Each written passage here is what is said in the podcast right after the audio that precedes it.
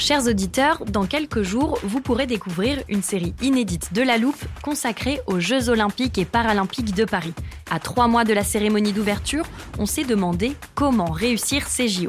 Les transports sont-ils prêts à affronter les milliers de touristes? Le dispositif de sécurité est-il suffisant? L'enthousiasme sera-t-il finalement au rendez-vous? Pour répondre, on plonge durant cinq épisodes dans les archives des éditions précédentes, accompagnés des journalistes de l'Express. C'est à retrouver à partir du 13 mai sur toutes les plateformes d'écoute. I'm Sandra, and I'm just the professional your small business was looking for. But you didn't hire me because you didn't use LinkedIn jobs. LinkedIn has professionals you can't find anywhere else, including those who aren't actively looking for a new job but might be open to the perfect role, like me. In a given month, over 70% of LinkedIn users don't visit other leading job sites. So if you're not looking on LinkedIn, you'll miss out on great candidates like Sandra. Start hiring professionals like a professional. Post your free job on linkedin.com/people today.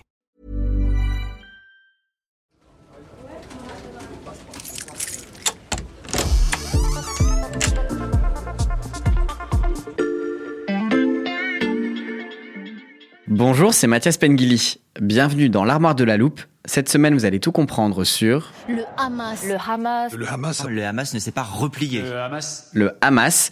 Vous savez sûrement déjà qu'il va être question du conflit au Proche-Orient et c'est Amdam Mostafavi, directrice adjointe de la rédaction de l'Express, qui est en studio pour tout nous expliquer. Bonjour Amdam. Bonjour. Le Hamas, ce sont ces hommes qu'on a vu attaquer Israël et faire des centaines de morts, notamment des civils, le 7 octobre dernier, tout juste 50 ans après la guerre du Kippour.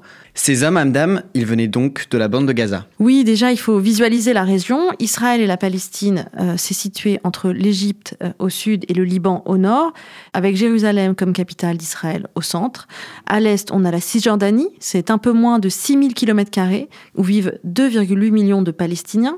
Puis au sud, au bord de la mer Méditerranée, on a la bande de Gaza, une enclave de 365 km où vivent 2 millions de Palestiniens. Et c'est donc à Gaza que le Hamas est implanté. Est-ce que ça veut dire que le Hamas n'est pas présent en Cisjordanie? Oui, en tout cas, ce n'est pas là. Ils n'ont pas de pouvoir politique en Cisjordanie. Le Hamas, cela signifie mouvement de résistance islamique. Il est né en 87, euh, lors de la première intifada. L'intifada, c'est le soulèvement palestinien qui a eu lieu contre l'occupation israélienne de la Cisjordanie et de la bande de Gaza. C'est un mouvement qui est né en opposition euh, aux autres mouvements palestiniens, notamment l'OLP, l'Organisation de libération de la Palestine, euh, de Yasser Arafat, et son parti politique, le Fatah qui était considéré comme trop modéré par une partie euh, des Palestiniens et pas assez musulman. Le Hamas a une charte qui date de 1988 et qui a pour programme vraiment la destruction de l'État d'Israël. Cette charte, elle a été légèrement amendée en 2017 pour reconnaître l'idée d'un État palestinien dans les frontières de 1967, mais ça reste au cœur vraiment de l'idéologie du Hamas, de détruire Israël. Ce qu'il faut comprendre, c'est que donc la scission entre l'autorité palestinienne située à Ramallah, en Cisjordanie, et le Hamas s'est vraiment faite en 2007. Et que se passe-t-il à ce moment-là? À ce moment-là, il se passe des élections très importantes puisque euh, c'est euh, des élections où le Hamas l'emporte dans les urnes dans la région de la bande de Gaza. Ça, c'était très inattendu pour le Fatah.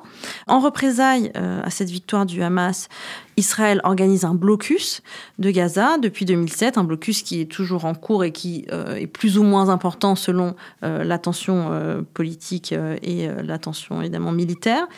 La prise de pouvoir du Hamas a été aussi rejetée hein, par, par le, le Fatah à Ramallah et par la communauté internationale. Le Hamas est d'ailleurs considéré comme une organisation terroriste par les États-Unis, l'Union européenne, le Canada ou le Japon. Parce qu'on l'a compris, le Hamas, ce n'est pas vraiment un pouvoir politique, ce sont surtout des actions violentes. Oui, le Hamas, il faut comprendre que c'est le bras armé des frères musulmans. Alors, je ne vais pas rentrer dans le détail de ce qu'est le frère musulman, ce sera peut-être l'objet d'une autre armoire, mais en tout cas, il faut comprendre que c'est une organisation pan-islamique qui a vraiment pour but d'islamiser la région et le Hamas est euh, un pouvoir armé qui en émane en Palestine. Donc, depuis sa création, euh, le Hamas, et c'est à peu près 25 000 combattants, mène régulièrement des attaques à la fois contre les soldats, mais aussi, on l'a vu, contre les civils israéliens.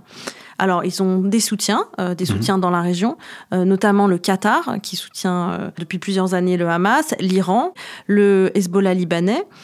Pour l'Iran, c'est vrai que c'était plutôt inattendu, car eux, ce sont des musulmans chiites, alors que le Hamas est un mouvement sunnite. Mais comme Israël est l'ennemi de la République islamique depuis 43 ans, c'est un peu, on soutient l'ennemi de mon ennemi.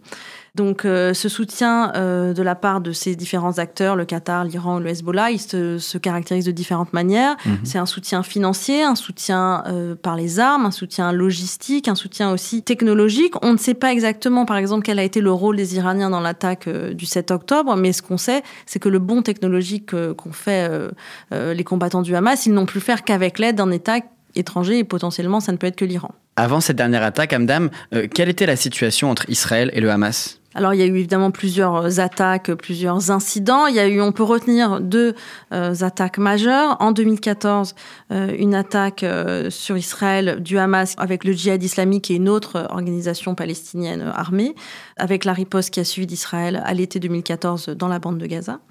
On a aussi eu des attaques en 2021. Ce qui était assez nouveau, c'est que le Hamas s'attaquait directement à Jérusalem. Mmh. Depuis deux ans, c'était relativement calme.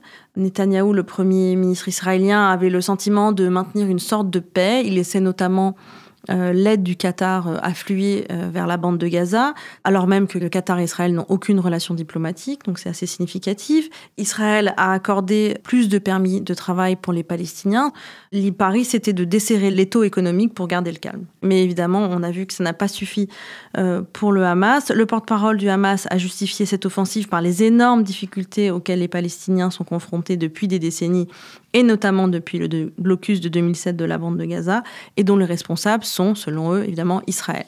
Qu'est-ce que l'attaque récente peut changer pour le Hamas et la bande de Gaza? Alors Netanyahou euh, l'a dit, euh, on s'oriente vers une guerre longue et vers une réponse massive. On peut s'attendre à ce que euh, l'État d'Israël se lance dans une guerre qui peut durer tant que le Hamas n'est pas, entre guillemets, éradiqué.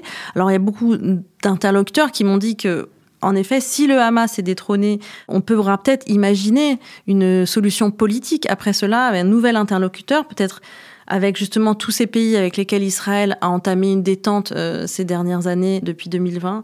On peut imaginer que les Émirats arabes unis, l'Égypte et d'autres pays arabes, pourquoi pas l'Arabie saoudite, permettent de trouver une médiation et des nouveaux interlocuteurs du côté palestinien pour discuter avec Israël. Mais en tout cas, euh, tant que le Hamas est au pouvoir avec le soutien actif de l'Iran, cela paraît impossible. Merci Amdam pour ces explications géographiques, historiques et géopolitiques. À bientôt Mathias. Voilà, je peux refermer l'armoire. Maintenant, vous êtes capable d'expliquer ce qu'est le Hamas. Et si vous voulez en savoir plus, on vous a préparé une liste d'épisodes de La Loupe et d'articles de l'Express qui traitent du sujet. Les liens sont à retrouver dans le descriptif de ce podcast. Bon week-end, profitez-en pour rattraper les épisodes que vous auriez manqués. Je vous dis à lundi pour passer un nouveau sujet à La Loupe.